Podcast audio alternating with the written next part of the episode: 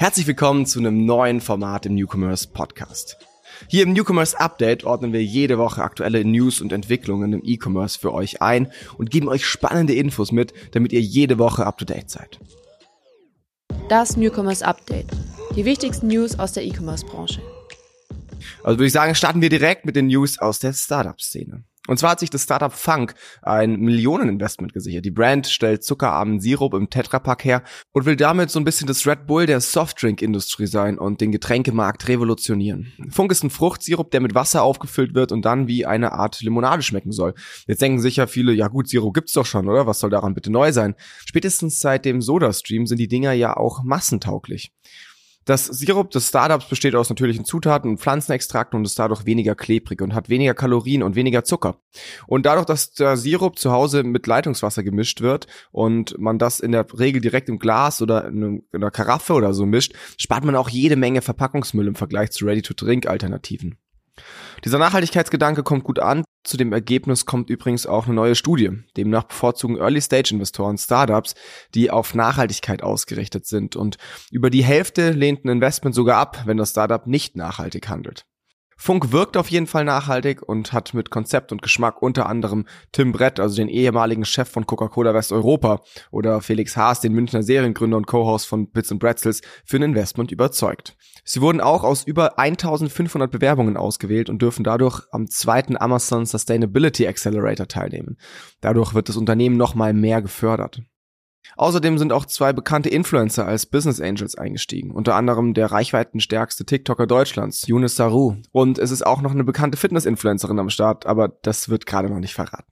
Fest steht auf jeden Fall, zum offiziellen Verkaufsstart am 19. Juni wird es auf jeden Fall einen krassen Marketing-Bass geben. Wir sind gespannt, wie es da weitergeht.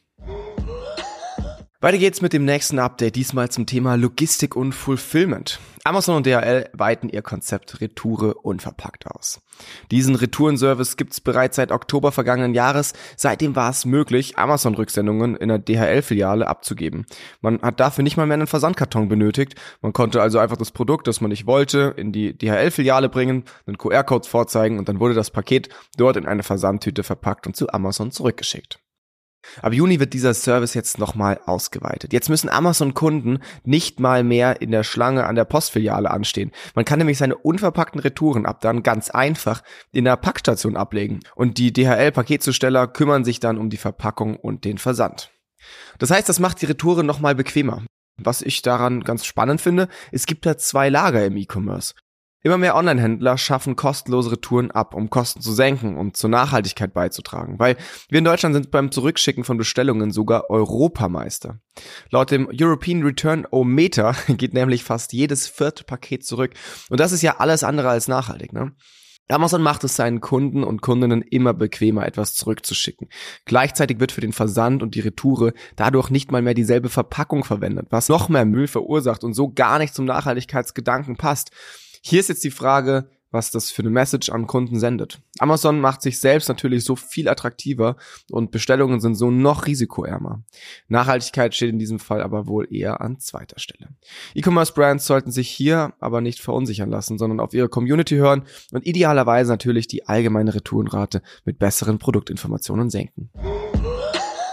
So, kommen wir noch zu unserer letzten Meldung für heute. Auf dem WhatsApp-Blog wurde vor kurzem Broadcast Channels vorgestellt. Das Feature ist zwar erstmal nur in Singapur und Kolumbien verfügbar, könnte bald aber auch nach Deutschland kommen und dadurch relevant fürs E-Commerce bzw. fürs Content Marketing hierzulande werden. Diese neuen WhatsApp-Channels sind eine Art Newsfeed, den wir schon so ein bisschen als Status von WhatsApp-Kontakten kennen. Ihr wisst schon, das, wo jetzt gerade noch die Tanten irgendwelche lustigen Memes posten, die aber irgendwie sehr wenig Realitätsbezug haben. Die User können dann in diesem Verzeichnis nach Unternehmen suchen, ihnen auf WhatsApp folgen und deren Channel abonnieren.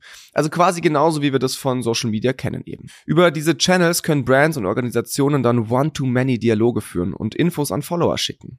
Die können dann mit Emojis drauf reagieren. Dieses Feature macht es Brands also möglich, Content ins Messaging reinzubringen und User empfänglicher für Werbung zu machen. Das Prinzip gibt's ja schon länger auf Plattformen wie Instagram. Und Influencer wie Pamela Reif testen das gerade mit ihrer Community. Ich wurde auch in so ein paar Channels schon eingeladen. Darüber werden dann zum Beispiel neue, noch nicht gelaunchte Produkte angeteasert. Diese Channels sorgen für Exklusivität und stärken nochmal mehr den Community-Gedanken. Für Brands könnte das bedeuten, dass WhatsApp und Messaging ein immer wichtigerer Werbe- und Verkaufskanal wird. Und Studien zeigen ja bereits, dass WhatsApp-Newsletter höhere Öffnungsraten haben als E-Mail. Wenn sich WhatsApp-User dann über das Verzeichnis die Unternehmen aussuchen, die sie abonnieren wollen, ist das meiner Meinung nach eine ziemlich große Chance für verlässliche Sichtbarkeit und Erreichbarkeit. So, das war's diese Woche. Vergiss nicht, uns auf Instagram und LinkedIn zu folgen, weil dort gibt's das Ganze auch nochmal zum Nachlesen, beziehungsweise auch als Content, als Videoformat. Hinterlass uns auch gerne einen Kommentar dazu, wie du das neue Format so findest. Wir hören uns nächste Woche wieder, wenn ich mich am Montag in einen Deep Dive stürze und Mittwoch mit den News dann zu euch stoße. Bis dahin, macht's gut. Das Newcomers Update. Die wichtigsten News aus der E-Commerce-Branche. Jeden Mittwoch. Überall, wo es Podcasts gibt.